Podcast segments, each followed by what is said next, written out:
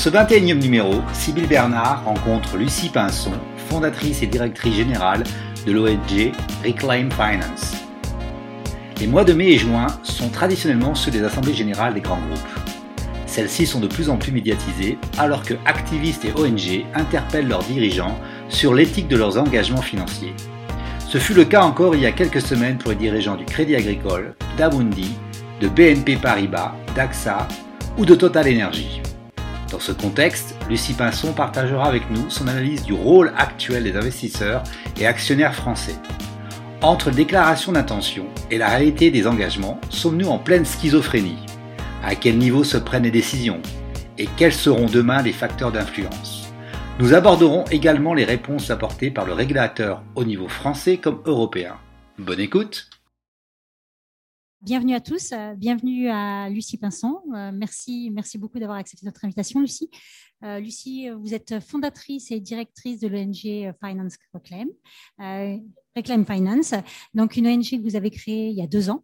Euh, vous avez un parcours euh, déjà euh, combattant et très acharné, je dirais, concernant la lutte contre le changement climatique. vous avez travaillé à l'ONG donc les Amis de la Terre France hein, en tant que, que chargé de, campagne finance.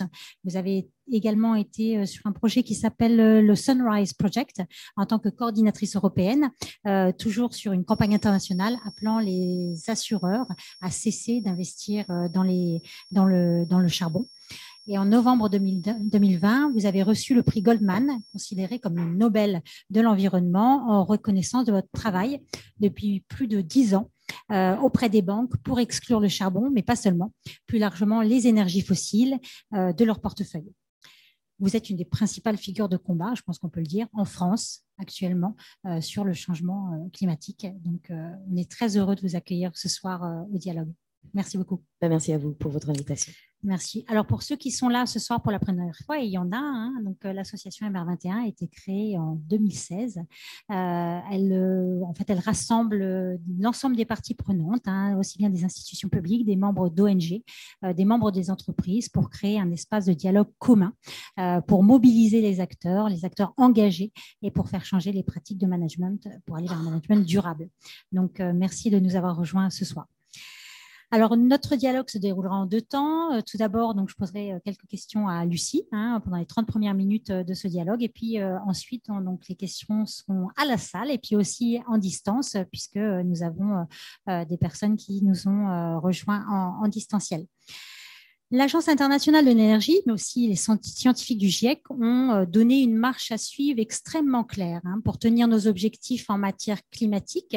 Je rappelle ces objectifs selon l'accord de Paris, hein, la neutralité carbone euh, y arriver avant 2050 et puis maintenir une température à 1,5.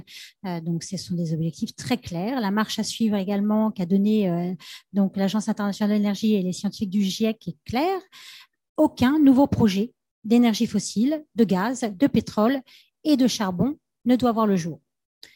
Dans les discours de toutes les entreprises fournies, euh, fleurit le mot euh, climat. Hein, je pense qu'on l'entend, on le voit, la publicité, les journaux, les articles partout. Et puis aussi en France, bah, le secteur bancaire, qui est le quatrième au monde, euh, s'est engagé dans la voie de ce qu'on appelle la finance verte. Alors, tout d'abord, Lucie Pinson, j'aimerais en fait que vous me définissiez la finance verte. Alors, je ne sais pas si pour vous c'est clair. Pour moi, j'ai cherché quand j'ai préparé ce dialogue ce qu'était la finance verte. J'ai eu beau chercher, euh, ça reste flou. Alors déjà, je voudrais que vous me disiez un petit peu bah, ce qu'est la finance verte.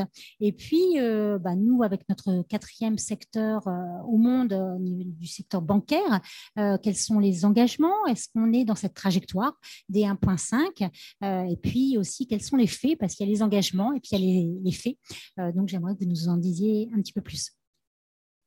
Avec plaisir. Alors, euh, définir la finance verte, c'est un, dur défi. Euh, peut-être d'abord revenir sur le, ce que ça dit, en tout cas de la période actuelle. L'usage abondant de ce terme qui ne cesse de revenir dans, dans les discours.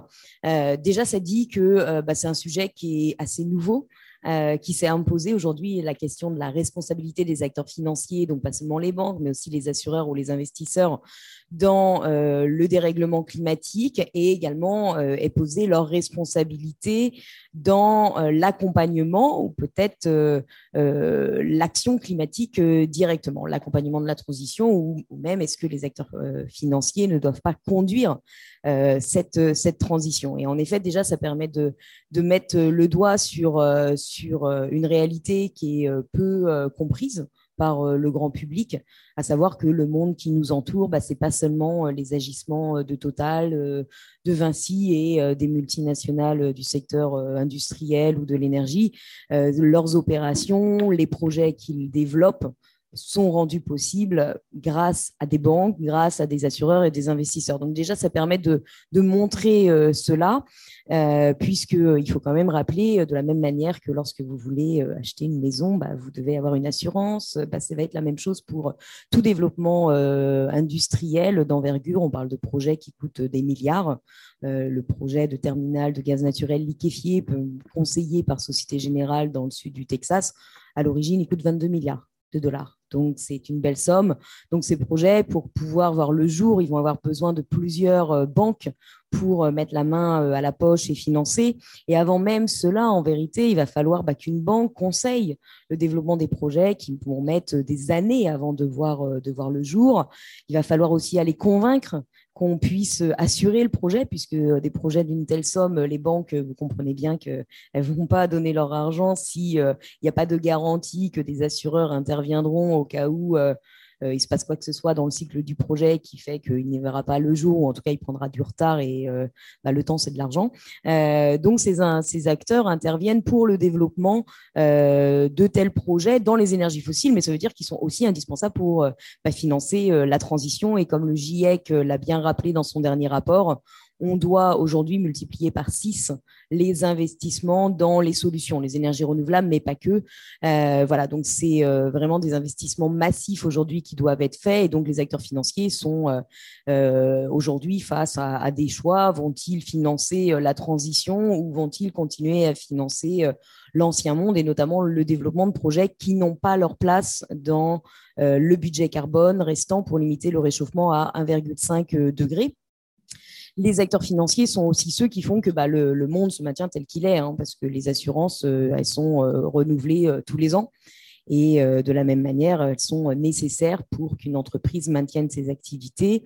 Et puis, on en parlera un peu plus euh, longuement euh, tout à l'heure, mais les investisseurs bah, vont aussi avoir leur mot à dire potentiellement dans le plan business d'une entreprise, puisque des investisseurs sont de facto des banquiers indirects via l'achat d'obligations, mais aussi des actionnaires. Donc, normalement, ils ont leur mot à, dire, voilà, à faire valoir à faire valoir euh, lors euh, des décisions euh, d'une entreprise. Donc déjà, le terme dit ça, qu'aujourd'hui, on est en train de prendre conscience de, du rôle de la finance et globalement, on en a pris conscience depuis 2015 avec un discours fondateur en tout cas pour les banques, hein, pas forcément fondateur pour tout le monde, mais en tout cas pour le secteur financier, un discours fait par le gouverneur à l'époque de la Banque d'Angleterre, McCartney, qui alertait le secteur financier sur l'urgence à agir, puisque s'il ne s'occupait pas du dérèglement climatique, eh ben, le dérèglement climatique allait finir par les rattraper et avoir un impact très concret sur leurs activités en générant bah, plein de risques liés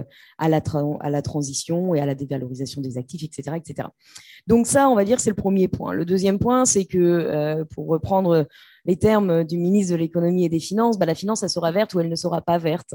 Et, euh, dire qu'on parle de finance verte aujourd'hui, bah, ça veut quand même aussi mettre le doigt sur le fait que jusqu'à présent, les acteurs financiers ont euh, opéré sans se poser de questions sur l'impact de leurs choix, sur l'environnement, sur les populations.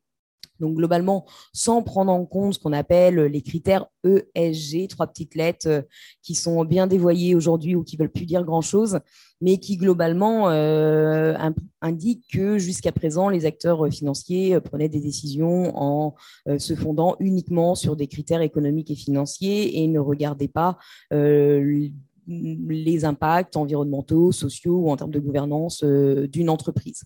Donc ça dit qu'aujourd'hui, il y a une finance qui se développe, qui prend ça en compte.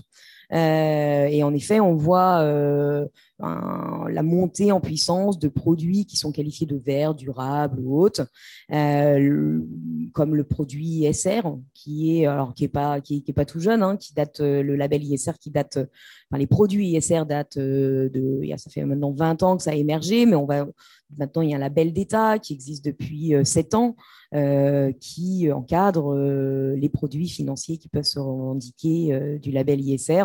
On a plein d'autres produits financiers qui existent, les obligations vertes ou autres. Et ça, ça en dit aussi, ça dit long de la manière dont la finance aborde la question, puisque ça veut dire globalement qu'on est en train de créer des produits financiers verts ou soi-disant verts, puisque le label ISR a tous il n'y en a rien de vert, euh, qu'on rajoute en vérité à une large couche euh, de produits financiers qui n'ont rien de vert et qui continuent de euh, grossir, de se développer. Et là, on voit là que tout le problème, puisque ça veut dire qu'on bat en brèche l'idée même de transition qui implique le passage d'un état à un autre. Or là, on est toujours sur une logique de croissance et on ajoute des nouveaux produits à des produits qui existent déjà. Et donc, voilà, le label ISR, peut-être pour je, le critique, alors il euh, faut que j'en dise un peu plus quand même avant de continuer. Mais globalement, euh, tout un, voilà, le commun des mortels entendra investissement socialement responsable. Donc, vous n'avez pas l'impression que votre argent il va euh, dans Total Energy ou Amazon ou Lockheed, qui est une société d'armement. Et ben la réalité, c'est que c'est possible puisque le label ISR est un label qui est donné en fonction du processus de construction d'un fonds et pas en fonction du contenu d'un fonds. Vous prenez un univers d'investissement de 100 entreprises, vous les notez sur des critères environnementaux, sociaux et de gouvernance que vous vous êtes vous-même donné, parce que c'est très pratique comme ça, et euh, vous enlevez les 20 entreprises qui ressortent les moins bien notées, et vous avez votre label ISR. Mais ça ne veut pas dire que les 80 entreprises restantes sont vertueuses, etc. Mais ça veut dire que sur les critères que euh, la société de gestion s'est donnée, eh ben, ils ressortent un peu mieux. Donc c'est bien le problème, euh, mais quand bien même, le label ISR, ça reste moins de 20% des encours euh, collectés en France. Donc ça reste une petite partie euh, aujourd'hui de, la réalité financière. Et puis, on voit bien que malheureusement, les banques françaises, bah, depuis l'accord de Paris, elles ont versé 350 milliards de dollars de financement aux énergies fossiles, donc entre 2016 et 2021, donc au pétrole, au gaz et au charbon. Ils ont fait beaucoup de choses sur le charbon, on pourra y revenir, mais globalement, il y a toujours cette somme d'argent. Alors, on peut s'interroger, est-ce que c'est un problème, en fait, de financer les énergies fossiles? Parce que la science, vous en avez parlé, n'a pas dit qu'il fallait sortir des énergies fossiles du jour au lendemain et c'est pas possible. Notre société est fondée dessus. Au moins là-dessus, on pourra s'accorder avec, euh, certains. Euh, donc le problème, il n'est pas tant que les acteurs financiers financent des entreprises qui ont des opérations dans les énergies fossiles, mais elles financent des entreprises qui opèrent dans les énergies fossiles et qui n'ont absolument aucun plan pour en sortir et qui ne travaillent pas du tout à une sortie des énergies fossiles, puisqu'elles n'ont pas de plan de transition et elles allouent la majorité de leurs dépenses d'investissement au développement de nouveaux projets de charbon, de pétrole et de gaz. Et c'est là le problème puisque aujourd'hui, du coup, l'argent continue d'alimenter un modèle qui euh, augmente notre surdépendance aux énergies fossiles, avec tous les impacts qu'on euh, connaît. Donc voilà aujourd'hui le, problème euh, auquel on, se heurte. Bien entendu, c'est très compliqué de se dire, une fois qu'on a dit, bon, il faut changer ça, comment on fait? On peut en parler, mais je vais peut-être m'arrêter là, sur juste rappeler le fait que du coup, aujourd'hui, les banques françaises, et c'est la même chose pour, pour, pour les investisseurs ou les assureurs, les gros assureurs, gros investisseurs, parce y a quand même des bonnes nouvelles, euh, continuent globalement tous de euh, financer soit des nouveaux projets d'énergie fossile directement, donc ça c'est toutes les banques françaises, BNP, Crédit Agricole, Société Générale et Natixis continuent de financer des nouveaux puits de pétrole, des nouveaux puits gaziers et euh, les infrastructures de transport ou de production d'électricité à partir d'énergie fossile. Ça, c'est un, fait. Et puis surtout, a fortiori, elles continuent de financer des entreprises qui développent de nouveaux projets d'énergie fossile. Donc là, on est bien au niveau des projets et des entreprises qui développent ces nouveaux projets, alors que, comme vous l'avez dit, l'Agence internationale de l'énergie, qui n'a rien d'une agence de protection de l'environnement, euh, puisqu'elle a au contraire promu un modèle économique dépendant des énergies fossiles pendant euh, des années, eh bien, elle a publié un scénario pour atteindre la fameuse neutralité carbone à l'horizon 2050 suivant une trajectoire 1,5 degré, qui stipule que bah, on n'a pas de place aujourd'hui dans le budget carbone pour euh, développer de nouveaux champs pétroliers et gaziers. Le rapport surtout, parle surtout là de l'incompatibilité des projets côté upstream, donc vraiment côté production. Et là, on, voilà, on, a de quoi s'interroger puisque les acteurs financiers qui se sont toujours cachés derrière l'Agence internationale de l'énergie pour justifier leur choix de financement et d'investissement, depuis la publication de ce rapport, ils sont oui, mais donc l'AIE, vous n'avez pas bien compris, n'a pas vraiment voulu dire ça, c'est écrit noir sur blanc quand même, euh, ou finalement le scénario il n'est pas très crédible, donc on va aller chercher d'autres scénarios. Et ça, on a ce type de comportement, par exemple, de la part de BNP Paribas, qui pourtant dans BNP Paribas AM, qui dans sa politique charbon, qui doit être encore sur le site internet, je suppose asset management, management, voilà.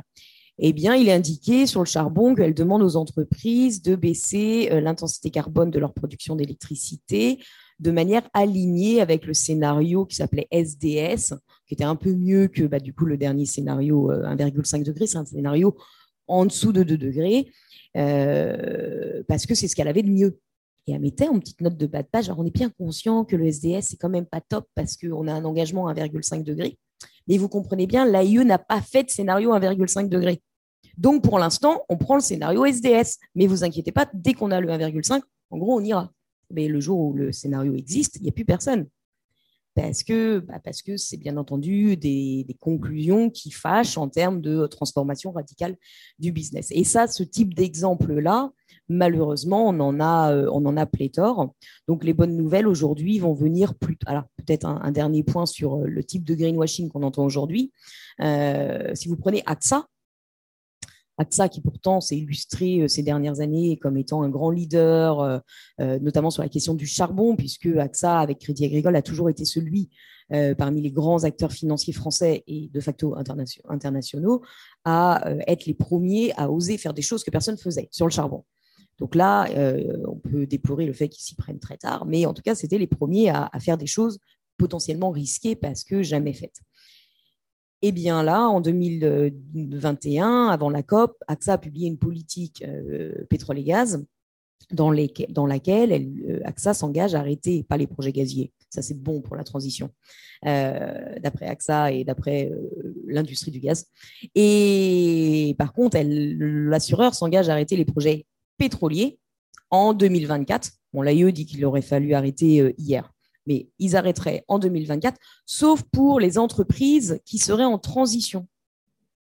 Mais c'est étant donné que la transition implique de plus développer ce, type de projet, comment une entreprise qui développera en 2024 ce type de projet pourrait-elle être qualifiée de transition?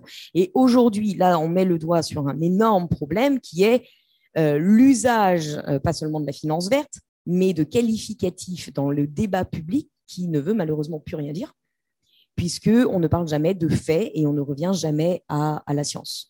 Et on a interrogé l'intégralité des grands PDG de banques ou d'AXA ou de SCORE pendant les assemblées générales euh, dernières, en leur demandant non pas de s'engager euh, à, arrêter, euh, mais on leur a juste demandé, notre question était, est-ce que vous pouvez reconnaître l'impératif scientifique de tendre vers un arrêt de l'expansion côté production pétrolière et gazière? Donc on a pris toutes les pincettes puisqu'on a dit tendre vers ne veut pas dire le faire, tendre.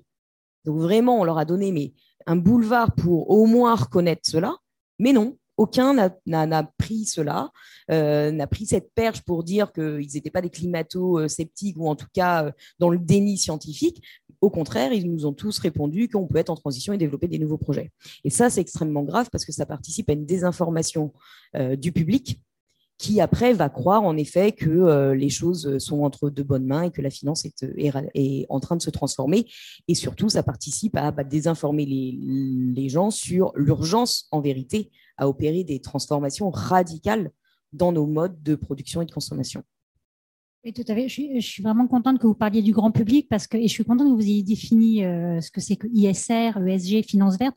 Parce qu'en en tant que grand public, je pense qu'on est assez perdu hein, quand on lit euh, des articles sur ces sujets. Et puis, euh, donc, je citais dans l'invitation au dialogue un sondage de l'IFOP qui montrait que les Français qui ont des placements, en fait, pour une grande majorité, je crois que c'est presque 70%, sont intéressés par des placements dans la finance verte. Donc, ce problème de vocabulaire que vous venez de citer est vraiment très, très important et c'est même crucial quelque part, euh, puisqu'on ne parle pas de la même chose et quelque part, il y a un mirage hein, de, cette, de cette finance verte. Une petite question avant de passer, euh, avant de passer à, la deuxième, deuxième partie. Euh, donc, si je vous ai bien compris, si aujourd'hui je, je, veux, moi, financer, par exemple, une centrale à charbon, par exemple en Asie, je trouverai en France, euh, donc une banque qui me permettra de la financer. Est-ce que c'est bien ça? Est-ce qu'on est bien d'accord? Pas le charbon. Pas le charbon. Le ah, charbon, c'est la bonne nouvelle quand même. D'accord, oui. Le charbon, c'est non. Alors le charbon, c'est non. Alors c'est non, euh, ça s'est pas fait d'un coup de baguette magique. Euh, on a fait campagne pendant de nombreuses années pour pousser le secteur financier français, en effet, à adopter des politiques qu'on qualifierait de robustes de sortie du secteur du, du charbon il y aurait encore des choses à faire sur le service après-vente, à savoir pousser les dernières entreprises en portefeuille à adopter des plans de fermeture des actifs déjà en opération dans le monde et à s'assurer que ces actifs soient bien fermés et pas vendus parce que ça ne sert strictement à rien, à part faire joli et faire plaisir aux actionnaires parce qu'on décarbonise un portefeuille, mais on ne décarbonise pas le monde réel, et euh, remplacé par euh, du renouvelable et pas par du gaz ou de la biomasse qui serait euh, sauté d'un problème dans un autre, étant donné les, les, impératifs de sortir également de ces, de ces énergies-là. Mais globalement, le reste du travail a été fait. Euh, les banques françaises, en 2013, quand on a commencé à s'intéresser à la question, faisaient partie du top 15 des banques à financer le plus le charbon. Quand je dis les banques françaises, généralement, il faut entendre BNP, euh, Crédit Agricole, Société Générale. Euh, et, donc, on a réussi à les pousser bah, d'abord à arrêter les projets alors là, à partir de là, les banques étaient, on a, oh, c'est bon, le charbon, on a fini.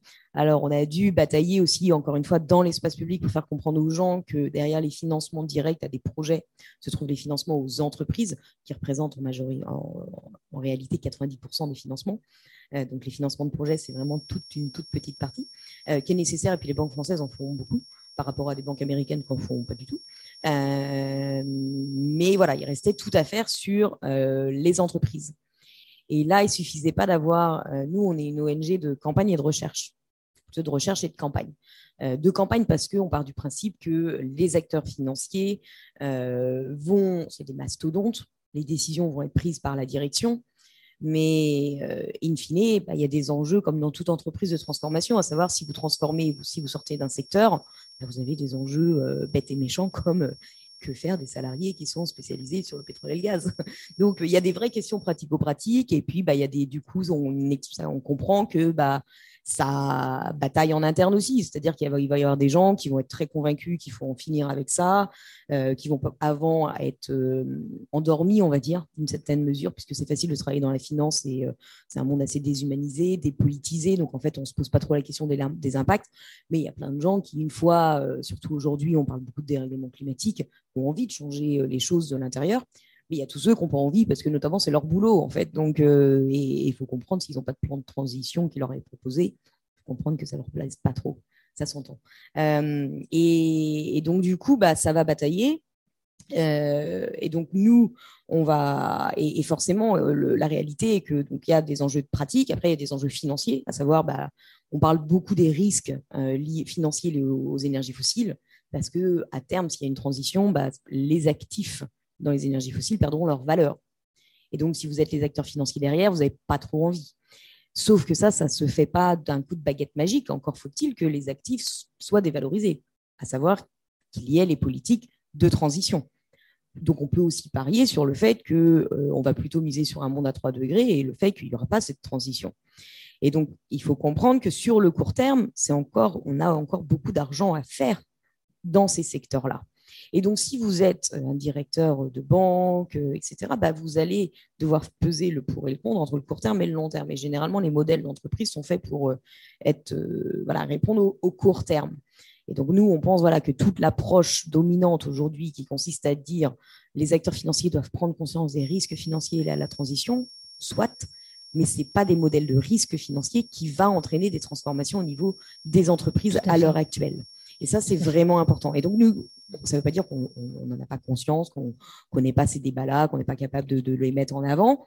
Mais on pense que, in fine, les choses qui vont faire globalement bouger euh, ces groupes, c'est euh, la pression, c'est le risque de réputation, c'est le fait que euh, demain, ça va devenir aussi un facteur pour bah, accueillir, embaucher. On le voit aujourd'hui avec le mouvement des grandes écoles, qu'on a des collectivités aujourd'hui qui sont en train de revoir leur partenariat bancaire, qu'on va avoir demain des entreprises des PME, des PMI qui vont revoir leur partenariat bancaire et ça va devenir un facteur de différenciation. Et ça, ça l'était déjà avant. Donc nous, ONG, on va quand même jouer sur le côté campagne. Bah, on va vous comparer, on va vous noter, on va montrer euh, la réalité de vos pratiques et l'écart entre ce que vous dites et ce que vous faites. On va jouer sur tout ça. Ça, c'est le côté plutôt campagne. Excellente transition vers ma deuxième question, Lucie, ah, c'est ma deuxième question. voilà, mais alors pour revenir juste un peu à ce que vous disiez auparavant, je ne sais pas si euh, ça a bien été euh, entendu, euh, puisque vous avez évoqué au, début tout ce qui était finance verte, vous avez insisté sur le mot verte, mais après vous êtes venu sur le mot finance. Et en fait, oui, si en fait il y a de la rentabilité, c'est le devoir fiduciaire, c'est de la finance, il faut que ça soit rentable. Hein, et ça, vous l'avez bien dit, euh, donc euh, merci beaucoup. Et puis après, transition donc vers la, deuxième partie euh, de, cet entretien sur mes questions, sur le rôle des ONG et quels moyens de pression. justement, vous aviez, alors là, vous l'avez dit très très rapidement, si vous pouviez développer, puisque je pense qu'on peut le dire, hein, les ONG ont un rôle de plus en plus important et sont de plus en plus légitimes d'ailleurs à pousser ces sujets. Hein, donc, est-ce que vous pouvez nous développer un petit peu, bah, peut-être même simplement sur votre ONG, celle que vous avez fondée, quels sont vos moyens d'action comment vous faites pour euh, faire pression euh, sur ces investisseurs? Ouais, bah du coup, je viens d'expliquer le côté plutôt campagne. Et qu'après, on peut aller beaucoup plus loin dans le côté campagne. Nous, on, a, on est affilié à la Fédération des Amis de la Terre France, que dans le côté campagne, ils vont aussi faire de l'action directe, non violente, de désobéissance civile, etc. que j'ai beaucoup fait quand je travaillais aux, Amis de la Terre, et qui est vraiment indispensable hein, pour secouer un peu les gens de l'intérieur et les rappeler surtout à, leurs propres engagements et les rappeler aussi à, à, l'urgence à agir. Parce qu'on a souvent des gens qui disent oui, oui, on est bien conscient, mais on y travaille. Mais vous n'avez pas euh, deux ans pour travailler sur l'adoption d'une seule mesure. Il faut comprendre que les ONG font des demandes extrêmement précises sur des sujets précis. Et, que ça, les sujets sont, bien entendu, ce n'est pas les solutions à tout. Et qu'après, il va falloir faire autre chose et qu'on essaye juste de répondre à l'urgence. Et donc, il y a un enjeu de se mettre euh, toujours en ordre de marche. Aujourd'hui, par exemple, avec ça, on ne comprend pas comment ça se fait qu'on les critique, alors que quand même, ils ont beaucoup fait sur le charbon. Ah oui, mais la dernière politique charbon, ça date de 2019. Donc aujourd'hui, il est temps de vous remettre au travail parce que au-delà du secteur énergétique, après, il y a l'automobile, il y a l'agriculture, euh, il y a tout ça. Euh, donc on comprend bien que vous ne pouvez pas tout faire d'un coup, mais il va falloir accélérer. Donc ça, c'est plutôt le côté campagne. Mais après, nous, on est euh, une ONG, et c'était déjà le cas avec les Amis de la Terre, qui ne souhaitent pas n'importe quelle politique sur le pétrole, sur le gaz ou sur le charbon. Parce qu'on le sait, le diable se cache dans les détails. Euh, tout à l'heure, je mentionnais euh, les banques américaines versus les banques françaises en termes de financement de projets. Quand JP Morgan Chase, avec sa banque, avec sa politique sur le charbon, dit Moi, j'arrête de financer les nouveaux projets charbon, bah, ça ne sert à rien d'applaudir en fait, parce qu'ils ont fait quatre transactions à des projets en 20 ans, dont un seul qui était un nouveau projet. Donc en fait, c'est un non-sujet. La banque s'engage à faire quelque chose qu'elle n'a jamais fait. Donc il faut le savoir quand même euh, pour pouvoir euh, juger la qualité de l'annonce qui a été faite. Donc ça, c'est quand même notre boulot à la base de, un, comprendre, euh, pouvoir décrypter les engagements. Mais avant même de pouvoir décrypter les engagements, ça va être notre, boulot aussi de, poser le diagnostic du problème, de savoir comment ça marche. Si on travaille sur le secteur énergétique, ben, on doit très bien connaître le pan du secteur énergétique sur lequel on est en train de travailler pour connaître le profil des entreprises, voir comment elles sont financées ou quels sont les liens avec les acteurs financiers, et euh, à partir de là, pouvoir identifier quelles seraient les éventuelles solutions, mesures à mettre en place pour y arriver. Quel est le chemin voilà, pour euh, régler cette situation-là et donc ça, c'est le boulot qu'on a dû faire sur le secteur du charbon. On ne l'a pas fait tout seul. Euh, moi, j'ai toujours dit, il y a un outil qui m'a changé la vie. C'est la Global Coal Exit List qui a été mise en place par notre partenaire allemand Urgewald et qui est une base de données sur, c'est un peu l'annuaire le, des entreprises charbon. Donc, il y a plus de 1000 entreprises actives sur la chaîne de valeur du charbon. Ça nous donne plein d'informations sur sont-elles en développement, non, oui. Sont-elles en, activité? Quel est le montant de production de, charbon produit? Le, pourcentage du charbon dans leur production d'électricité, dans leur chiffre d'affaires? Où sont les où sont les plans, les, projets d'implantation, etc., etc. Et à partir de ça, en fait, on a été en mesure de dire bon, bah, une bonne politique charbon en 2017, ça devait être, euh, enfin, c'était en 2016 qu'on a mis en place le premier critère pour qualifier une bonne politique. Pas une politique parfaite, mais on disait Bon, bah, si vous êtes un peu sérieux, vous enlevez déjà les entreprises qui développent des nouveaux projets. Ces entreprises ne sont pas en transition. Puis après, vous allez en avoir aujourd'hui, si vous faites ça, vous, avez, euh, vous en virez 500. Euh, euh, Puis après, vous en avez un peu plus de 500 qui ne développent pas, mais qui ont du charbon. Donc, il faut se poser la question, est-ce qu'elles sont en mesure de transitionner? Est-ce qu'elles sont volontaires de transitionner? Quelles sont les mesures pour, pour y arriver? Et donc, non seulement ça nous permet de définir des propositions, mais ça nous permet, lorsqu'il y a une jolie annonce d'acteurs financiers, bah, de prendre l'annonce et de la passer au crible de cette liste d'entreprises bah, et de la juger sur ce qu'elle représente matériellement dans le monde réel.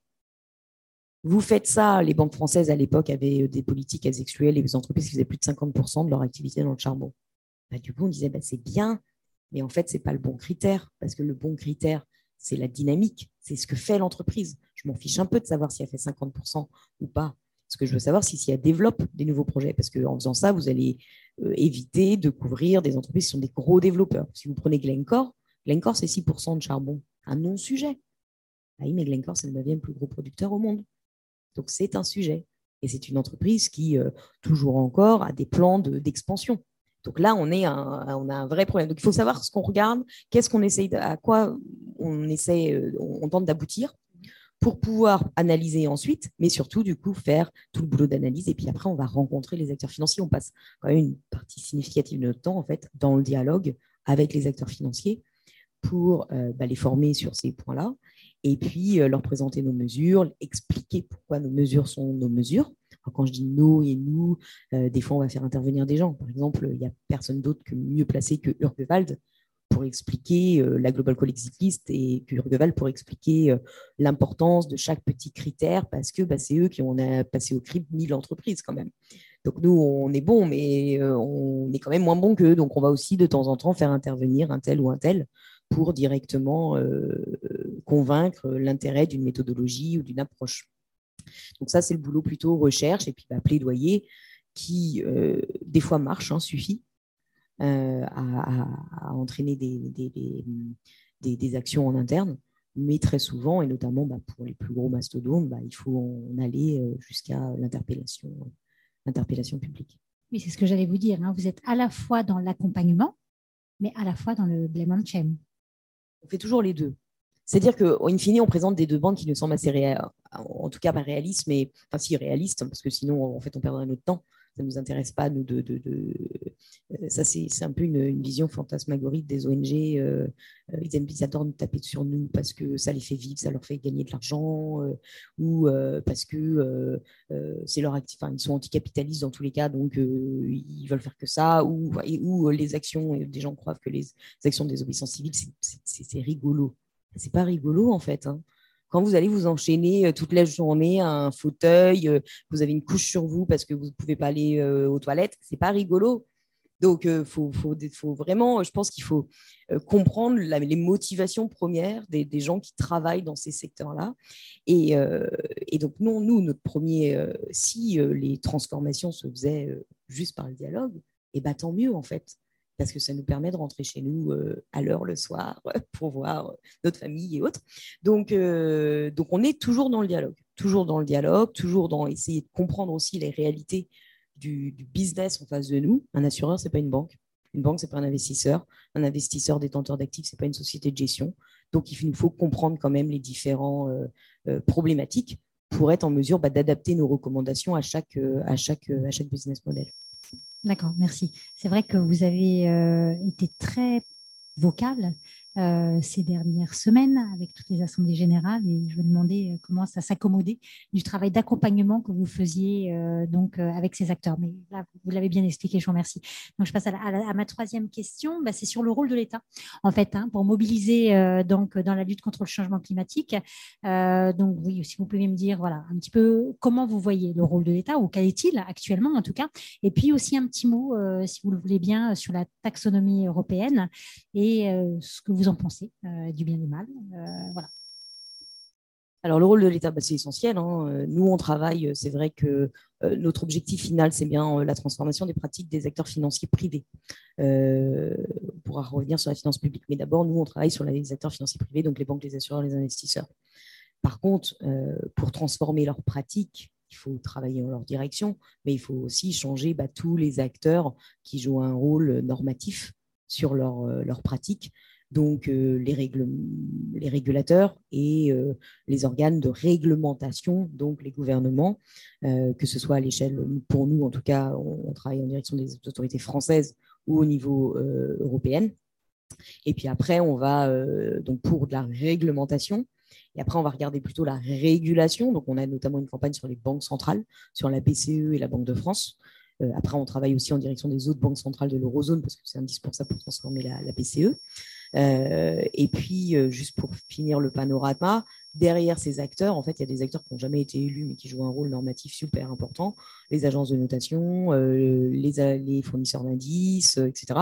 Donc, ils sont aussi des institutions auxquelles il faut parler absolument. Aujourd'hui, ce n'est pas des cibles de campagne, comme on dit, notamment parce qu'on n'a pas encore les ressources pour, mais c'est des acteurs avec qui on dialogue autant que possible avec, euh, avec nos ressources parce qu'ils sont ultra importants. Euh, donc au niveau des, gouvernements, il y, a, plein, plein de choses à, faire. Euh, au niveau, on pourrait revenir sur les différentes mesures qui, pourraient être mises en place et qui nous sembleraient intéressantes. au niveau européen, bon, bah, c'est vrai qu'il y a plein de discussions quand même en ce moment. C'est assez, assez enthousiasmant quand même les discussions au niveau de l'Union européenne en termes réglementaires. il y a la taxonomie. Il n'y a pas que la taxonomie. On parle beaucoup de la taxonomie, mais en vrai, il y a plein de choses derrière. Il y a notamment quelque chose qui nous, nous nous émoustille beaucoup, euh, qui s'appelle CSRD.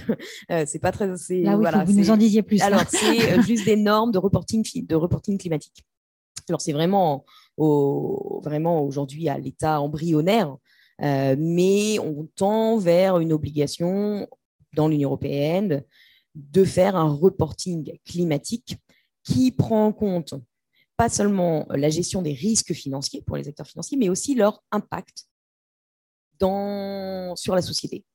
Et donc là, ça devient extrêmement intéressant parce que d'emblée, dans la notion, euh, dans, ce texte, est déjà la notion de double matérialité. Le fait que les acteurs doivent se protéger eux-mêmes et doivent aussi agir pour euh, éviter euh, d'avoir un impact négatif sur le climat, sur l'environnement, sur les populations, etc. Et ça, c'est extrêmement intéressant parce que ça peut aller très loin potentiellement dans les règles euh, comportementale des acteurs financiers. Et puis, bah, et puis derrière, bah, une fois qu'il y a un texte, une fois qu'on définit une norme, bah, il y a un tribunal. Donc ça, c'est extrêmement intéressant. Maintenant, l'enjeu, euh, c'est de suivre ce travail qui est, euh, qui est, un travail de longue haleine. Hein, ça ne va pas se faire d'un claquement de doigts. Et puis, comme le montre la taxonomie, malheureusement, le scientifique, le raisonnable, peut être balayé par le politique et les intérêts de court terme. Et donc, euh, la taxonomie, outil indispensable pour euh, éviter justement le greenwashing, malheureusement devient un outil de greenwashing si, et c'est pas encore totalement fait, si on y intègre le gaz et le nucléaire. Alors, le mal, on va dire, est, moindre que ce que ça pourrait être, puisqu'elles ne sont pas qualifiées d'activités durables, mais activités de transition mais c'est quand même euh, problématique puisque ça, ça, participe à l'idée qu'on peut développer des nouvelles infrastructures gazières tout en ayant un objectif de limiter le réchauffement à 1,5 degré. Et donc ça participe à la confusion quand même euh, généralisée et sur le fait que pendant les assemblées générales, bon bah voilà, on a posé une question sur les champs gaziers, on a eu des réponses sur l'hydrogène. mais c'est quoi le rapport en fait? Il n'y a pas de rapport, à part que euh, c'est vaguement lié au gaz. Mais, mais, mais, voilà, et donc il y a un enjeu quand même de, bah, de faire en sorte que les réglementations soient des réglementations rigoureuses, euh, basées sur la science et, pas, et n'ajoutent pas de la confusion supplémentaire, comme certaines réglementations qui ont été adoptées, qui sont intéressantes, mais qui pas, pas, ne sont pas allées jusqu'au bout.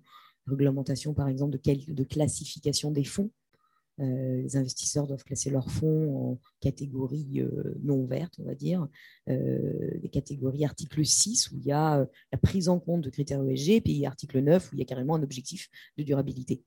Mais les régulateurs n'ont absolument pas défini les catégories. Donc, bah, vous allez avoir des articles 9 avec des énergies fossiles. On en a aujourd'hui, puisqu'on est en train de passer au, voilà, la, en train de regarder très précisément ce que certains acteurs français mettent dans leur article 9. C'est intéressant. Et, euh, donc voilà, donc euh, taxonomie, outil intéressant, malheureusement dévoyé. Et puis bon, il faut espérer que ça ne passe pas. Même si c'est peu probable. vous avez parlé du levier juridique. Alors, le levier juridique, justement, euh, il y a eu dernièrement le cas d'une possible, je crois, attaque en justice pour euh, une politique de greenwashing.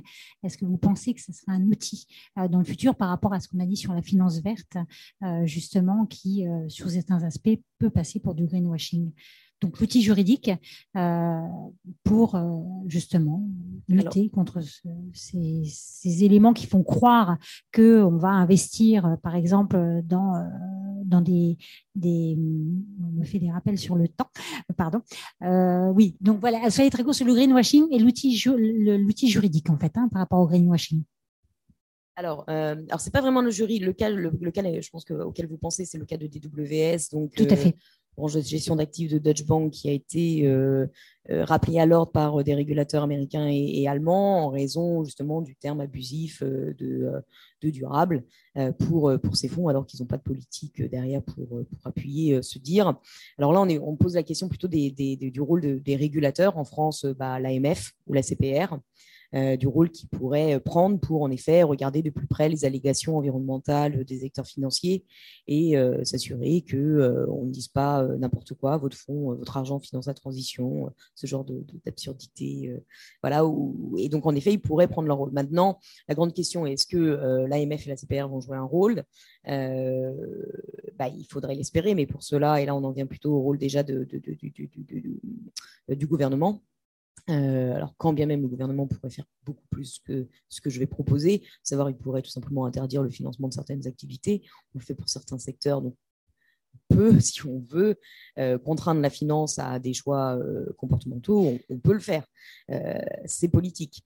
Mais là, au niveau de la réglementation, bah, il faudrait déjà augmenter les moyens de l'AMF, en fait. Parce que l'AMF n'a aucun moyen, n'a pas les inspecteurs pour, pour faire ce travail de, de gendarme. Donc, ça va être une des mesures très simples, très consensuelles qu'on va proposer pour le projet de loi des finances. Et c'est ce type de mesure-là, c'est à ce type de mesure-là qu'on juge euh, le niveau euh, d'hypocrisie ou d'ambition d'un gouvernement.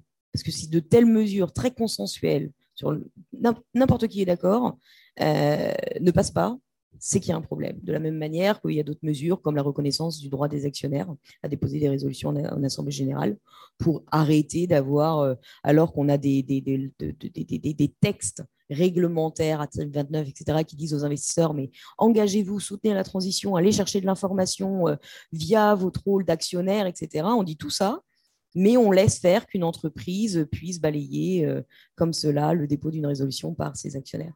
Voilà.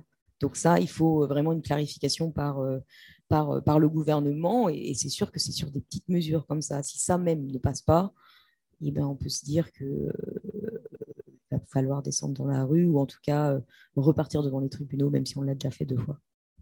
On sera attentif. On va passer la parole à la salle s'il y a des questions, également en ligne, s'il y a des questions. Beaucoup de questions en ligne. Bon, beaucoup de questions et on est très mauvais sur le temps, j'en suis vraiment désolée. Euh, peut-être d'abord dans la salle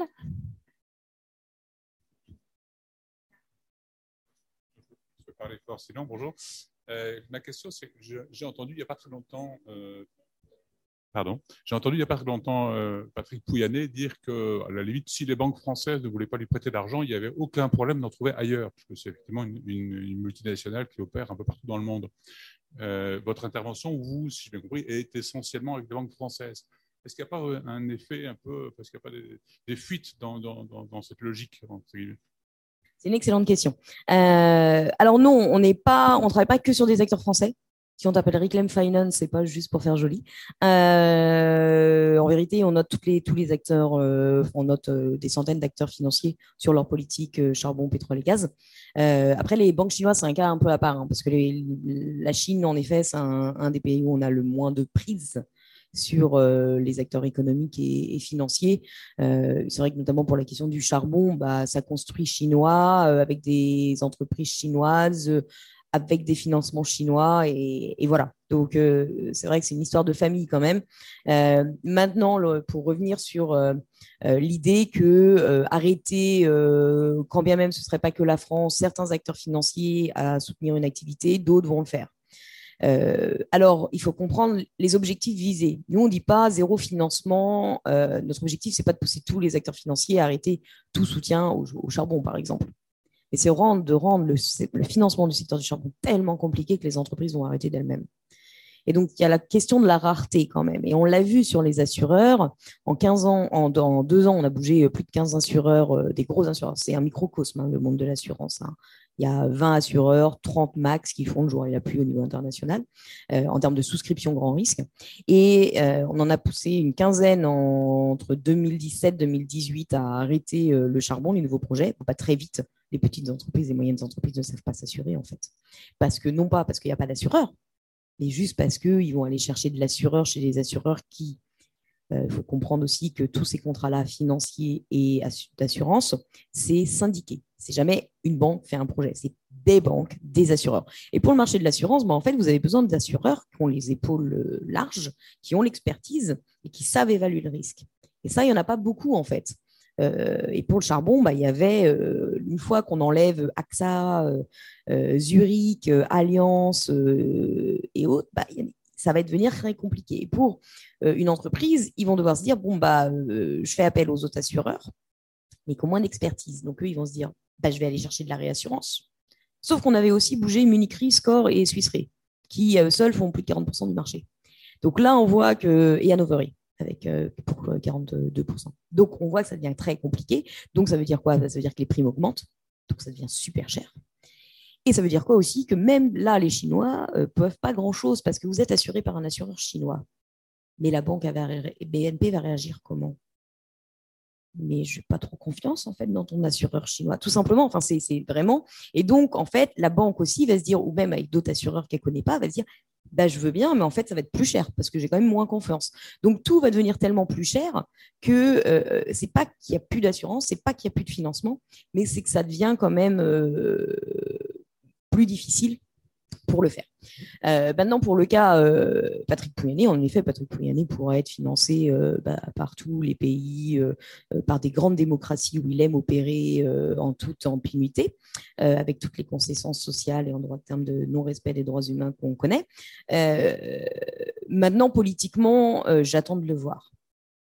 J'attends de voir le jour où Patrick Pouyanné peut dire en fait la France, euh, euh, je m'en fiche et je n'ai pas besoin du soutien du gouvernement français et des banques françaises. Je pense que politiquement c'est extrêmement compliqué. Alors c'est les deux se tiennent hein, dans les deux sens, mais je pense que ce serait compliqué quand même pour Total Energy d'être désavoué totalement et de ne rien brancher, de rien changer à son activité. Alors, je vais essayer de grouper les questions. J'en ai deux en une donc, existe-t-il des banques, assurances qui ont des transitions pour sortir du carbone?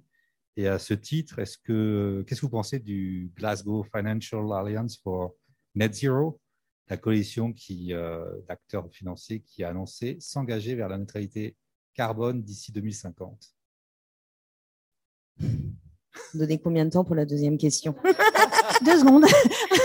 euh, ouais, parce que G-Fund, c'est quand même un gros sujet. Hein. Bon, euh, McCartney, il a fait beaucoup de choses. Aujourd'hui, il euh, faudrait quand même qu'il revoie euh, ses priorités. G-Funds, juste pour que tout le monde puisse suivre, c'est une alliance d'acteurs financiers euh, engagés vers l'atteinte de la neutralité carbone. Si vous avez les banques, vous êtes chez la Net Zero Banking Alliance. Si vous êtes les assureurs, la Net Zero Insurance Alliance, etc., etc. Globalement, toutes ces alliances vont avoir des, défauts plus ou moins similaires, mais il y en a certaines qui seront à, sauver. Il y a des enjeux structurels sur la manière dont ils sont organisés et ce qui demandent aux acteurs financiers qu'il faudrait régler. je ne vais pas rentrer dans les détails, c'est assez technique. le problème est aujourd'hui, en tout cas jusqu'à présent, qu'ils ont globalement nié la question des énergies fossiles. Ils ont fait comme si c'était un non-sujet, alors que c'est le principal sujet, c'est l'éléphant dans la pièce. Là, c'est en train de changer, notamment parce que collé à G-Funds, il y a un truc qui s'appelle Race to Zero, qui est en gros, c'est comme si c'est un peu la charte de, de, critères minimums à respecter quand vous rejoignez G-Funds. Et Race to Zero a publié des nouveaux critères il y a deux semaines qui, dans lesquels il y a plein de choses, euh, notamment pour revoir la machine structurelle GFENS, mais il y a aussi euh, bah, la reconnaissance qu'il faut arrêter l'expansion fossile et qu'il faut organiser la sortie des énergies fossiles. Et les acteurs membres euh, qui ont signé Race Zero, donc membres de GFunds, ont un an pour se mettre en conformité. Donc ça, c'est assez intéressant. c'est en train du coup de, de changer. Et ça me fait du coup la transition pour la deuxième question, parce qu'on a dit, on dit beaucoup de mal de beaucoup d'acteurs financiers. le problème de ce type d'alliance, comme tout groupement d'acteurs, c'est que le greenwashing des uns euh, enlève la crédibilité totale de toute alliance. Et même des bonnes idées, en fait, les bonnes idées, si euh, vous avez une bonne, des bonnes idées, vous faites des choses, mais que euh, vous faites venir dans votre groupe d'amis des gens qui n'en ont rien à faire et qui, au contraire, vont saper la légitimité, bah, à la fin, il n'y a plus rien. Et donc, c'est bien le problème parce que dans G-Funds, vous avez euh, des, acteurs financiers qui font des choses super, en fait, ou qui sont vraiment, en tout cas, ils ne sont pas parfaits, mais qui sont vraiment en train de se mettre en transformation. Euh, vous avez euh, CNP Assurance. Bah, concrètement, CNP Assurance a, fait une super politique. Vous avez l'Ircantec en France. Vous avez Maïf, vous avez Ostrom. Vous avez très bientôt, oui, on n'a pas encore communiqué, mais c'est sur leur site, Groupama. Euh, voilà, qui annonce, euh, là, vous avez plein d'investisseurs qui sont en train, les uns après les autres, d'annoncer des mesures qui sont vraiment euh, super ambitieux et qui battent en brèche l'idée qu'il n'y a que le désinvestissement ou l'engagement. Soit vous êtes un lâche et vous, vous prenez votre argent, soit vous faites le dur boulot et vous soutenez la transformation de l'intérieur des entreprises pour soutenir leur transition, qui est le discours favori des grands acteurs qui veulent absolument rien changer en vérité, vous pouvez très bien jouer votre rôle d'actionnaire déjà et commencer par voter contre le plan climat total qui prévoit des énormités comme le projet ICOP et euh, qui autorise 70% de ses capex, enfin qui met 70% de ses capex dans le pétrole et le gaz, chose que capex. plan d'investissement, enfin dépenses d'investissement, chose que euh, Amundi n'est pas capable de faire, AXA n'est pas capable de faire. J'attends de voir les résultats, mais je pense que BNP n'est pas capable de le faire non plus. Euh, ils ont tous voté pour un plan qui nous mène bien au-delà des 1,5 degrés. C'est ça qu'ils appellent accompagner la transition. Hein. Quand ils disent à signal surtout ne change rien, t'es parfait, ils appellent ça accompagner la transition. Euh, alors que c'est un vote consultatif. Hein. On ne leur demande pas de désinvestir, on leur demande juste, tu as une opportunité pour dire oui ou non, dis non en fait. Euh, mais non, ça, ils ne savent pas faire. Euh, par contre, il y a des investisseurs qui savent faire et qui savent dire, bah, en fait, je reste investi. par contre, je ne te donnerai pas de nouvel argent, pas d'argent frais, parce que je sais que mon argent frais aujourd'hui, bah, il va à 70% dans le pétrole et le gaz. Et ça, je ne suis pas d'accord. Donc, je reprendrai des nouvelles obligations ou des nouvelles actions le jour ou euh, au moins ce sera en dessous de 50%, voire euh, où tu as arrêté de développer. Donc ça, ce serait, pas mal. Donc il y a plein d'acteurs quand même bien que vous pouvez retrouver sur le site de Reclaim Finance. Et après, dans les vraies, vraies banques, euh, qui est plus la question demandée, mais moi, je, le mets où mon argent bah, Côté compte courant, il y a quand même des acteurs qui font mieux que d'autres. Il n'y a pas de banque totalement verte. Ça, méfiez-vous des lignes de com. et pas de banque totalement parfaite. Par contre, le crédit coopératif et la banque de euh, l'économie sociale et solidaire, des associations et euh, clairement euh, sa filiale de gestion d'actifs Ecofi en fait beaucoup aussi en termes de des investissements, mais aussi d'engagement actionnarial. Donc ça, c'est un très bon choix. vous avez des néobanques, notamment Helios, qui se créent et qui offrent une option pour ceux qui se posent, enfin voilà, qui mettent leur, veulent mettre leur argent au vert alors après, il faut savoir qu'ils ne vont pas tout fournir comme service financier, donc ça va aussi dépendre du profil de, tout un chacun. Vous avez dans une certaine mesure, si vous voulez, le guichet euh, et que vous n'avez pas de crédit coopératif euh, dans votre ville, bah, vous allez à la banque postale. Euh, etc., Donc il y a quand même des choix qui sont bien mieux que d'autres. Et puis après, il faut savoir qu'une banque, bah, c'est un compte courant et que même si votre compte courant, vous avez fait un prêt immobilier, vous êtes chez euh, Société Générale, BNP Paribas, au Crédit Agricole, bah, vous pouvez euh, toujours prendre votre épargne et aller le mettre à la nef ou l'investir dans l'énergie partagée pour soutenir les, les énergies renouvelables citoyennes. Enfin, il y a plein de choses à faire en fait. Euh, à chercher. Tout est disponible en ligne, généralement les réponses. Nous, on va publier un site là-dessus à partir de septembre pour euh, les particuliers, les collectivités territoriales, les entreprises, les salariés. Ça, ça ne va pas plaire aux acteurs financiers. Euh, voilà, on va voilà, donner des clés pour que tout un chacun qui souhaite agir puisse, puisse le faire. Et là, on parle banque, mais il ne faut pas oublier les assurances. Les assurances, il y a des trucs très bien qui existent. Vous allez chez la Maïf, quitter AXA, aller chez la Maïf et, euh, ou la Massif, et, euh, et, tout ira bien. Merci, c'est clair, je pense. Merci. Une autre question? Oui, euh, deux questions en même temps. Donc, quelles sont les énergies recommandables à financer? Et une question très précise sur alors, le charbon et le charbon avec la nouvelle technologie de captation du carbone, enfin, carbon capture and storage. Qu'est-ce que vous en pensez? À la fois énergie recommandable. J'adore le adjectif nouveau. Le CCS, ça fait plus de 20 ans qu'on en parle. Ça, ce n'est économiquement pas viable, technologiquement, économiquement pas viable.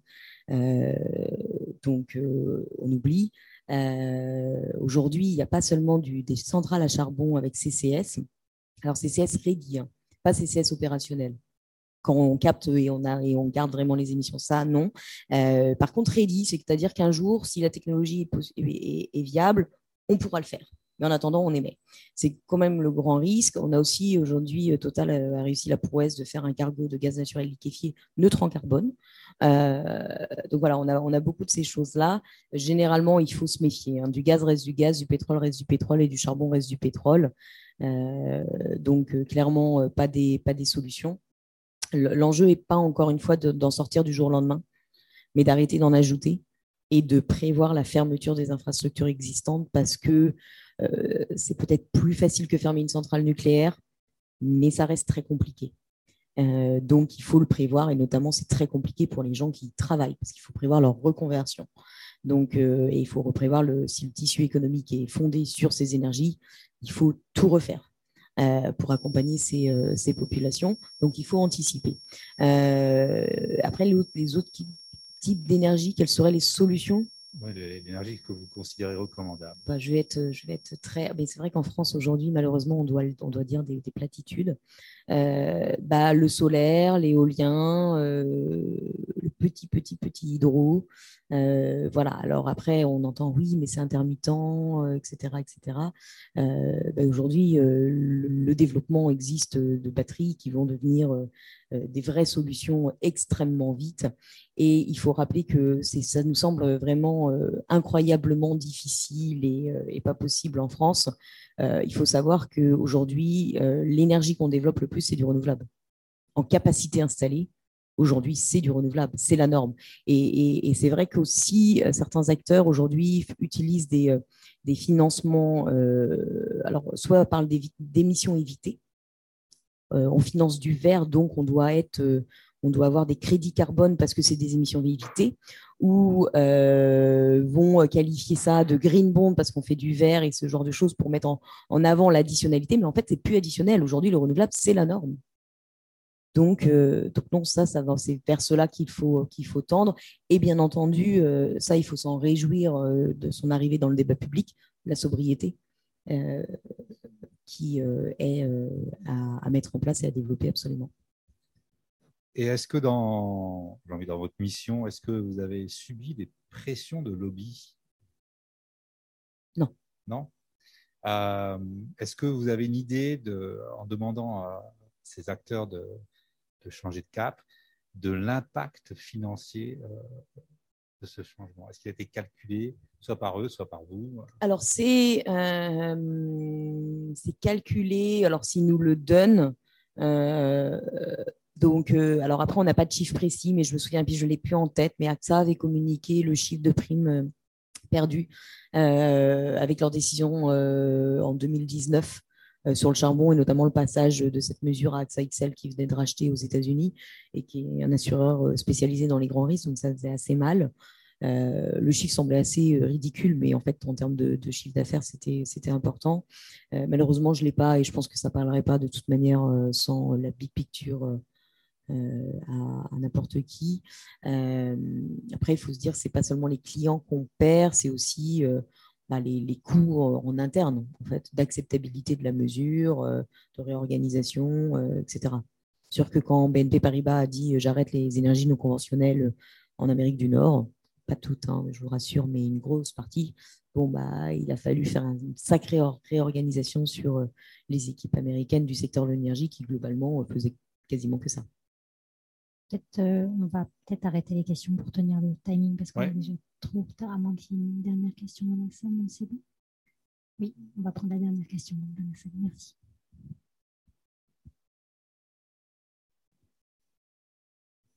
Merci. Euh, j'avais juste une question concernant les agences de notation euh, et des produits qui sont divers. je veux savoir comment étaient, enfin, quels étaient les, critères en fait de ces, ces produits verts et est-ce qu'il y avait des, des, notations alternatives qui allaient plus loin dans l'analyse d'impact, peut-être des ONG ou d'autres acteurs Vous pouvez les appeler et s'ils vous répondent, je veux bien que vous me donniez la réponse.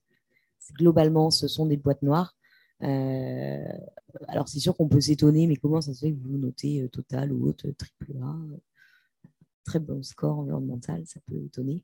Euh, non, non, bah, on n'a pas les critères hein, de, notation. Euh, euh, on, a eu beaucoup de débats avec une agence, enfin de débats, pas, de, pas, de, débat direct parce que malheureusement le dialogue n'était pas possible. une agence True Cost, pour ne pas la nommer, sur une entreprise qui s'appelle RWE, qui est euh, géant de l'électricité en, Europe, et pas que de l'électricité, puisque c'est aussi le géant, euh, le plus gros producteur de limites au monde. Et, euh, RWE était, donc on a un mastodonte du charbon en Europe qui s'appelle RWE, et, et Troukos disait que RWE à l'époque, c'était 4% de charbon. 4% de charbon, ils font 52% de leur électricité à partir de charbon, et ils ont une énorme activité minière, c'est pas possible même si vous regardez que le chiffre d'affaires, c'est techniquement pas faisable. Et ben en fait, si c'était possible parce que la filiale de distribution euh, de l'électricité, c'était une filiale qui produisait, mais qui produisait du renouvelable. Et donc du coup, tout était compté comme, euh, c'était pas compté comme lié au charbon de mais euh, livre quand même sa production renouvelable. Mais c'est aller aussi votre, votre distributeur d'électricité qui est à 52% de charbon. Donc ça fait partie de votre chiffre d'affaires puisque votre charbon, vous le mangez pas vous, faites de l'électricité pour des consommateurs. Donc, les recettes là, c'est quand même votre chiffre d'affaires. Euh, donc voilà, donc des fois on a des absurdités comme ça. Et ce qui est assez étonnant, c'est qu'il a fallu quand même beaucoup de débats, pas de débats, mais d'interpellations publiques et euh, aller jusqu'à bah, voilà, dénigrer ou appeler les acteurs financiers à n'utiliser pas trop cost, n'utilisez pas trop cost, pour que trop cost change sa méthodologie et réévalue euh, le pourcentage de chiffre d'affaires de, de RWE. Donc, euh, malheureusement, bah, on le sait parce qu'un acteur financier nous a dit bah, Moi, j'utilise Trucoche, je ne comprends pas, il a 4%. Et sinon, en effet, on ne le saurait pas, en fait. Donc, euh, et des acteurs financiers, euh, on s'en était un peu douté parce qu'on se disait Mais comment ça se fait que le FRR, qui a une politique à 20% d'exclusion, a toujours du RWE c'est pas possible, ils n'ont pas de finances passives, donc c'est pas une boîte noire. Vraiment, on ne comprenait pas. Bah, au bout d'un moment, on comprend. Bah, voilà, la base de données utilisée est mauvaise. et donc après, sur les notations OSG, bah, d'ONG, il y en a plein. Euh, mais ça dépend ce que vous regardez, parce que c'est toujours pareil. Il y a des, chaque sujet mérite un peu euh, euh, sa grille de notation. Je dirais que pour noter les politiques charbon ou oil pétrole et gaz des acteurs financiers, vous allez sur le super site Reclaim Finance avec plein d'ONG qui s'appelle le Oil and Gas Policy Tool, le Oil and Gas Policy Tracker, le Coal Policy Tool. Merci. Merci. Merci, Merci de nous avoir expliqué si clairement un sujet très technique. Euh, ça, c'est vraiment rare. Euh, donc, merci beaucoup. Et je pense que c'est un sujet d'autant plus d'actualité avec euh, quatre mois de guerre en nucléaire, les incertitudes sur le parc nucléaire français qui font qu'on se pose des questions sur la réouverture en France de centrales à charbon en Moselle. Vous avez dû en entendre parler. Donc, je pense que voilà, je pense qu'il y a du travail et je pense qu'on doit être attentif à ce qui se passe. Vous l'avez cité euh, de nombreuses fois, mais je vais le reciter. C'est votre site. Il est génial. Euh, il y a beaucoup de choses. Il y a les communiqués de presse. Euh, pratiquement tous les jours. Je suis épatée par le travail qui est fait par, par l'équipe de Reclaim Finance. Également l'outil que vous avez cité, qui est, si vous voulez, une analyse détaillée sur les acteurs français financiers. Un super outil, le tracker. voilà, vraiment, c'est un site de référence que je conseille à tout le monde d'aller voir. Voilà, donc euh, ce dialogue était le dernier hein, de notre saison avant l'été, un dialogue euh, donc qui termine euh, une saison vraiment belle parce qu'on a entamé beaucoup de sujets donc depuis l'année dernière. On va continuer notre cycle de l'alimentation en septembre, donc avec en invité Serge Papin, l'ex-directeur PDG du groupe coopératif Système U, sur l'évolution des parties euh, dans le secteur de l'alimentation et en particulier avec l'impact euh, de la guerre en Ukraine, encore une fois. Voilà, donc euh, je vais vous dire au revoir, à bientôt. je vous souhaite un bel été. N'hésitez pas à nous faire des retours sur nos dialogues, à nous poser des questions, à nous challenger aussi, à nous donner des noms d'invités que vous voulez voir ici, donc dans les dialogues MR21. voilà, on est très à l'écoute, vous le savez. donc je vous dis à bientôt. Merci à tous de nous avoir suivis. Vous pouvez retrouver tous nos dialogues sur notre site mr21.org et toutes les plateformes de podcast. N'hésitez pas à vous abonner et à commenter. À très bientôt pour notre prochain cycle de dialogue MR21.